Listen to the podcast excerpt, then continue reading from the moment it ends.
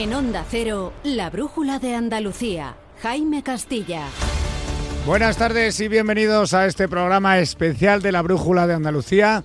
Un programa de fiesta, de celebración con motivo de este 28 de febrero, Día de la Comunidad, una jornada en la que conmemoramos este día del año 1980, cuando los andaluces votaron en referéndum por tener una autonomía plena, como ya tenían otras comunidades, para gestionar y dirigir su propio futuro. Por la mañana, ya saben, ha tenido lugar el acto institucional en el Parlamento y la gala de entrega de los títulos de hijo predilecto y las medallas en el Teatro de la Maestranza de Sevilla. Ahora es el momento para conocer algunas de esas medallas.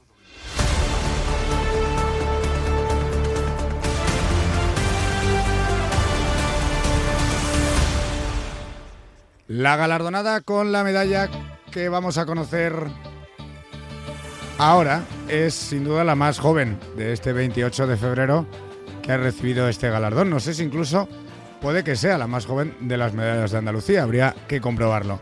Ella es una surfista, es marbellí, nacida en el año 2000 y ha sido distinguida con la medalla de Andalucía del deporte. Su palmarés, siendo tan joven, es ya increíble. Es tres veces campeona de España, campeona de Europa, campeona del mundo en la categoría Prone 2 y tiene varias medallas de plata y bronce mundiales. Hablamos, por supuesto, de Sara Almagro, que ha tenido la amabilidad de estar con nosotros hoy. Buenas tardes y bienvenida, Sara. Muy buenas tardes, muchísimas gracias, Jaime. Bueno, Sara, lo primero, claro, esto hay que empezar así. ¿Cómo te sientes al haber recibido esta medalla? Pues la verdad que muy contenta, es algo que para nada me esperaba y muy agradecida por la visibilidad que se le va a dar con esto al deporte adaptado y a las personas con discapacidad. ¿Quién te lo contó, Sara? ¿Cómo te enteraste? ¿Te llamaron de pronto o cómo, cómo es? ¿Esto como a alguien que no sé, que no le haya tocado la medalla? ¿Cómo es? Pues fue una auténtica locura porque justo ese día yo estaba viajando a Madrid, estaba llegando a la puerta de Atocha, porque yo daba una presentación en una gala de arte e inclusión y de repente veo un número fijo y estuve a punto, tentada de no cogerlo, pero mi madre dijo, Sara, cógelo, por si acaso. Y claro, pues de repente me era la secretaria del presidente, de Juan Manuel Moreno, y me dice, Sara, tienes un momento que el presidente quiere decirte una cosa. Y yo decía que, que esto no, no me puede estar pasando. Total, que lo cogí y en cuestión de cinco minutos me dijo que por todo lo que yo había conseguido, tanto a nivel personal como a nivel deportivo, me iban a proponer al Consejo de Gobierno para medalla de Andalucía. Total, que eso se quedó ahí y yo me quedé en, he sido propuesta, pero no sabía si iba a salir adelante o no. Total, que cuando llegué al camerino para empezar a, a pasar el guion y un poco conocer el sitio donde yo iba a presentar la gala, eh, empiezan a llamarme un montón de periodistas diciendo que me querían conceder, eh, me querían hacer entrevistas por eh, porque me habían concedido la medalla de Andalucía. O sea, fue una auténtica pasada, una auténtica locura también. estaba yo pasando el guion mientras un montón de periodistas me estaban llamando para, para hacerme entrevistas. Oye, Sara, tú, bueno, tú ya eras conocida sin duda en tu campo, pero quizás esto te ha dado una visibilidad mayor. ¿Cómo, cómo llevas esta fama súbita? Ahora que, como nos has contado, te han llamado de pronto periodistas de todos lados. Bueno, sí es verdad que como mi trayectoria empieza hace prácticamente seis años y sí tengo que agradecer y dar las gracias que yo estoy aquí, yo soy conocida por los periodistas. Ellos eh, han sido eh, muy amables conmigo y me han ayudado en toda esta trayectoria, tanto a nivel un poco más médico, en luchar por la mejora del catálogo ortoprotésico, la inclusión de la vacuna tetravalente y también a nivel deportivo. Entonces, yo con los periodistas pues estoy súper agradecida y, y, me siento en deuda con ellos. Pues Sara, precisamente he detallado un poco tu palmarés y ya he dicho que es absolutamente impresionante, sobre todo también teniendo en cuenta la edad que tienes, pero hay algo que no he contado de forma deliberada y que mucha gente que nos está escuchando ya sabe, pero que quizás hay alguien que no sepa, y es que ese palmarés lo consigues además con una discapacidad, porque a ti te faltan las manos y los pies y encima eres trasplantada de riñón. Todo ello por una enfermedad. No sé si te importa, Sara, contarlo para que todo el mundo pues conozca a fondo tu historia. No, para nada, no me importa contarlo. Bueno, pues yo tenía 18 años y estaba, pues eso, lo, lo, lo, que pasa en verano, ¿no? Disfrutando. Yo trabajaba, eh, también quedaba con mis amigos y de la noche a la mañana empiezo a encontrarme súper mal, con dolores de cabeza, fiebre y vómitos. En un primer momento vamos al ambulatorio y allí me diagnostican una gastroenteritis y me mandan para casa. ¿Qué pasa? Que al día siguiente, como me encuentro incluso peor y la fiebre llegaba hasta 41, es cuando mi madre decide llevarme al hospital y bueno, pues allí me vuelven a diagnosticar una gastroenteritis, pero en cuestión de horas eh, sufro bueno, pues, eh, lo que viene siendo una septicemia provocado por una bacteria que se llama meningitis meningocócica, que fue la bacteria que hizo que, que tuviera pues un montón de paradas cardíacas, que me, tuviera un shock multiorgánico y como consecuencia de eso la sangre dejó de circular por las partes distales y bueno, pues todo deriva en amputación de manos y pies, como bien has dicho, y los únicos órganos que nunca llegaron a funcionar fueron los riñones. Y a día de hoy, pues gracias a mi padre, llevo cuatro años y media trasplantada, dejando atrás eh, lo que yo llamo el infierno, que es la diálisis. Entonces, bueno, es un poco resumen porque al final son cinco cinco meses de hospital, luego he, ingresado otras veces más para distintas operaciones y a lo largo de mi cuerpo tengo unas 27 operaciones, que son más operaciones que años. Así que bueno, es un poco un resumen chiquitillo.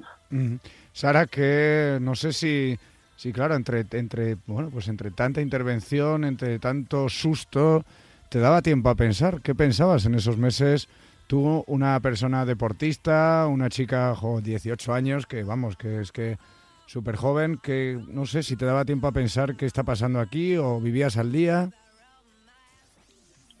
Eh, aprendí a que tenía que vivir al día a día porque cada día era un reto, era un obstáculo que te encontrabas, sobre todo vivir en, en un hospital durante cinco meses, una salud muy, muy frágil, medicación a tope y bueno, pues eso llevó que mm, entrase dos veces más en, en la UCI a punto de fallecer por dos bacterias intrahospitalarias. Entonces, eh, eso ha hecho que aprenda y siga llevando a, día de hoy el vivir el presente, ¿no? Y sobre todo también el fijar una, una meta a largo plazo, pero sobre todo el dividirla en pequeñas etapas y obviamente celebrar cuando se ha conseguido cada una de ellas. Sara, ¿pensaste que ya no volverías a hacer surf o dijiste yo me vuelvo a subir a la tabla? No, al principio yo pensé que sería una inútil el resto de mi vida.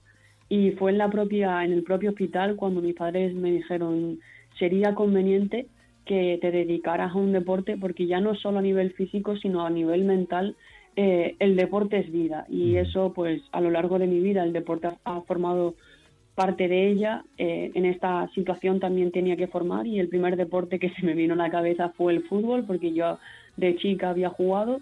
Y mi padre me dijo, a ver, Sara, con cuatro prótesis se te puede complicar un poco la cosa. Y bueno, pues que ahí en el tópico del paratriatlón eh, hubo una movida a nivel nacional increíble y bueno, finalmente nunca llegué a probar el triatlón. Y fue a través de las redes sociales que yo me creé por aquel entonces porque antes no tenía. Y una persona se puso en contacto conmigo y dijo que, que haría que yo volviese a surfear. La verdad que al principio la idea me pareció descabellada, ¿no? Porque, jolín, para surfear se necesita tanto las manos como los pies y yo pues carecía de eso. Pero al final lo que yo hago es surfear tumbada en vez de de, pie y luego al no tener manos mmm, entro siempre con una persona que me impulsa en la ola y una vez que me impulsa yo surfeo sola en la ola. Y Sara, tus rutinas de entrenamiento son muy diferentes, digamos, a una persona pues con todos sus miembros o, tú tienes que, bueno, echarle más horas? ¿Cómo, cómo hiciste, no? Para, para, bueno, pues oye, para aprender a esta nueva modalidad de hacer surf. Bueno, sí tengo que decir que mi rutina de, de, surf es bastante complicada, ¿no? Porque aquí en el Mediterráneo hay, hay pocas olas. Y por ejemplo, antes del último mundial estuve prácticamente un mes y medio sin poder entrenar en el agua. Entonces yo lo que hacía era entrenar todos los días o por lo menos seis veces al, a la semana, entrenar en seco. Claro, ¿qué pasa? Que al ser trasplantada de riñón, el ejercicio en exceso no es bueno, porque eso me sube eh, un parámetro que puede provocar como una especie de rechazo de riñón. Entonces yo al día un máximo de hora y media, dos horas como mucho de ejercicio. Y con eso, bueno, pues los parámetros del riñón, que es lo, que es lo importante, están bien y con ello, bueno, pues eh, estoy dando resultados. O sea, Sara, no solo tienes pues las limitaciones derivadas de la enfermedad que sufriste, sino que encima no puedes entrenar tanto como querrías y aún así has conseguido todo lo que has conseguido. O sea, yo no sé, Sara, eh, eh, no sé si estás planeando o tienes otro hobby, porque capaz eres de proclamarte campeona en lo que estés haciendo al margen del surf, visto lo visto. Pues, pues mira, no lo descarto, lo que pasa que, como vengo diciendo, el tema de la salud para mí es muy importante, sobre todo después del proceso que por el que he pasado. Y mm, no sería bueno para mí el dedicarme a dos deportes. Sería ya demasiada tralla para mi cuerpo. Entonces, bueno, ahora como estoy estudiando en la Universidad de Málaga Derecho, estoy ya prácticamente terminando, eso también me quita bastante tiempo. Entonces, bueno, mantengo la cabeza ocupada y como dice el refranero, mente sana, incorpore sano. Desde luego, se te, ve, se te ve que no eres de las que pierdes el tiempo. Sara, cuando, cuando estás subida en la tabla, cuando sientes ahí la fuerza de las olas, pues yo qué sé, el olor a sal, estás rodeada por el color, la espuma del mar, quizás aquí, como has mencionado, ¿no? que no hay mucha ola, pero bueno, en una playa salvaje o en una playa del norte, un lugar recóndito del mundo, el atardecer quizás al fondo, con el sol muriendo entre las olas, ¿tú ahí te sientes discapacitada o ayer eres libre y no te acuerdas ni de eso? Es que hay una cosa que me encanta de mi deporte y es que el mar trata a todo el mundo por igual. No es como aquí en tierra que siempre te encuentras algún individuo que te trata como si fuese una niña de seis años y no, no, el mar trata a todo el mundo por igual, la ola es igual para todo el mundo, revuelca a todo el mundo por igual independientemente de la condición física, mental, económica o, lo que sea. Entonces es, eso es algo que a mí me gusta de mi deporte y como bien decía, ver un atardecer surfeando, eso es una maravilla, es un espectáculo. Sara, yo no sé hasta qué, bueno, hasta cuándo quieres surfear. Has mencionado que estás estudiando, acabando de estudiar Derecho y, bueno, que quieres eh, quizás dedicarte a ello. ¿Tienes una fecha tope que digas, bueno, pues hasta aquí llegaré al surf y luego ya pues me dedico bien a, no sé, a lo mejor a entrenar o a seguir, oye, relacionada con el surf pero no de forma tan activa o eso, a cambiar y dices, oye, pues ahora quiero hacer la vertiente profesional, quiero ser abogada, quiero, no sé, opositar. ¿Tienes pensado un, un, día para terminar o, como has dicho antes al em, principio, poco a poco? La verdad es que no, y como bien dices, poco a poco, vivir un poco el presente, pero sí tengo que decir que en la posición en la que yo surfeo, que es tumbada, el cuerpo no sufre eh, mucho, ¿no? Entonces, claro, eh, a día de hoy, por ejemplo, yo conozco y es compañero de, de la selección, eh, él tiene 55 años, creo, ¿no? Y sigue surfeando, aunque él es ciego. Entonces, jolín, eh, yo espero poder seguir surfeando por lo menos hasta los 55 años compitiendo, ¿no? Ya a lo mejor llegará un punto que, que mi propio cuerpo diga, se acabó competir, y, pero no creo que nunca deje de surfear, porque es algo que llevo haciendo desde los 5 años y es algo con lo que disfruto. Y Sara, tú que has conseguido, pues eso, ser campeona de España tres veces, campeona de Europa, del mundo, ¿hay algún sueño que tengas todavía en el surf? Hay, no sé, pues por ejemplo, a lo mejor surfear con alguno de tus ídolos, surfear en una zona concreta, eh, que te patrocine una marca, yo qué sé. ¿Hay algo que tengas que digas, esto es una próxima meta que me gustaría conseguir en el surf? Tengo un montón de metas y una de ellas pues es tener más patrocinadores para poder seguir eh, compitiendo y sobre todo entrenando, ¿no? Porque como he dicho, el Mediterráneo da olas pero muy pocas y ojalá poder tener ese plus económico para poder seguir moviéndome sobre todo en el norte. Y luego por otro lado, esto es un sueño que yo tengo desde que era pequeño y es el participar en unos Juegos Olímpicos, que ahora bueno, tendría que llamarlos Juegos Paralímpicos, ¿qué pasa?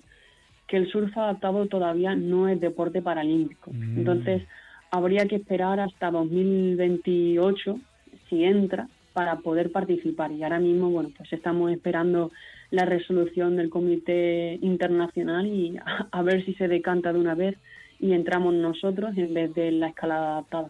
A ver si hay suerte y además, como has dicho ya, que vas a estar surfeando por lo menos hasta los 55, pues no te preocupes porque seguro, seguro que tienes oportunidad.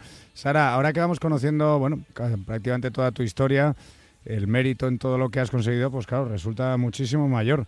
Yo no sé si sientes más responsabilidad cuando compites precisamente por todo esto que representas.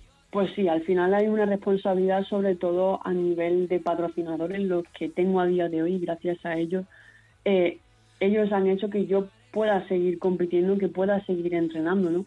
Entonces, claro, a todo lo que yo, la presión que me pongo, lo perfeccionista, lo competitivo que soy, que me gusta ganar, eso no quiere decir que, que no sepa perder, ¿no? Pero cuando tú estás en una competición, estás muy focus en el objetivo, que por lo menos en mi caso siempre es llevarme el oro. Que luego a lo mejor no ocurre que te llevas el oro, pero la actitud y, el comportamiento lo has tenido de, ser campeona y eso es creo que muy importante, el tener la actitud de, ir con un objetivo. Y Sara, ¿qué le dirías a alguien que bueno que haya podido sufrir un accidente, una enfermedad pues tan grave como la tuya, que le haya podido dejar unas secuelas físicas, pues oye, importantes, como es tu caso, y que a lo mejor piense, bueno, pues que todo, que todo ha terminado, ¿no? Que no hay nada que hacer, que ya la vida ha cambiado, ya no puede volver a hacer lo que le gustaba, lo que quería. No sé si tienes un mensaje para esas personas que te puedan estar escuchando, que yo sé que seguro que hay muchas y que muchas te miran precisamente como ejemplo de superación. Pues mira, yo voy a lanzar un mensaje que es algo que a mí mi madre en el propio hospital me dijo o me preguntó en este caso cuando yo le dije que, que nadie me iba a querer, que nadie me iba a aceptar y que yo iba a ser una inútil el resto de mi vida. Y la pregunta decía, ¿Era Stephen Hawking un inútil? Claro, yo lo sentí como un jarro de agua fría, ¿no? ¿Cómo va a ser Stephen Hawking un inútil? Y entonces entendí que para que los demás me acepten, para que los demás me quieran, primero me tengo que querer y aceptar yo. Y de ahí surge el lema que, tengo a día de hoy, es que perdí manos y pies, pero sé que con cabeza, coraje y corazón no existen los límites. Pues ahora no se me ocurre una mejor forma de despedir esta entrevista con la sabiduría y el ejemplo que desprendes y bueno, con esa sencillez que nos has demostrado en esta entrevista. Sara, muchísimas gracias por echar este ratito aquí con nosotros. Enhorabuena por todo lo que has conseguido y enhorabuena por todo lo que estoy seguro que te queda por conseguir. Te deseo la mayor de las suertes y por supuesto ten claro que Onda Cero siempre será tu casa y cuando ganes más de las muchas más cosas que vas a ganar, nos te vienes y nos lo cuentas. ¿Te parece? Genial, muchísimas gracias Jaime, un placer. Sara Almagro, medalla del Deporte de Andalucía 2024. Enhorabuena. Y ahora siguen con las noticias aquí en Onda Cero. Felicidades a todos los andaluces. En Onda Cero, la brújula de Andalucía. Jaime Castilla. Yo cuido de la sanidad pública. Y yo. Y yo. Y yo. En CESIF trabajamos por ello. Un incremento de plantillas. Por una carrera profesional ágil y efectiva para todas las categorías. Por contratos más estables y bolsas actualizadas. Porque si tú no te conformas, nosotros tampoco. Yo cuido de la sanidad pública. Confía en CESIF. El 6 de marzo, vota CESIF. Nos encanta viajar. Nos encanta Andalucía. ¿Te vienes a conocerla? Iniciamos nuestro viaje cada miércoles a las dos y media de la tarde y recorremos Andalucía contigo. Gente Viajera Andalucía, un programa de turismo, actualidad, gastronomía, tradiciones y buen humor en Onda Cero. Con la colaboración de la Consejería de Turismo, Cultura y Deporte de la Junta de Andalucía. Te mereces esta radio. Onda Cero, tu radio. Los andaluces somos líderes en poner el alma en todo, en sacar una sonrisa, en dar siempre la bienvenida. Somos líderes en el arte de sentir, en echarle coraje al día a día, en exigirnos cada vez más. Somos líderes en entendernos, en amarnos, en escuchar a los demás. Tenemos mucho que celebrar. 28 de febrero, Día de Andalucía, Junta de Andalucía. En Onda Cero, la Brújula de Andalucía. Sobre todo, Onda Cero Andalucía.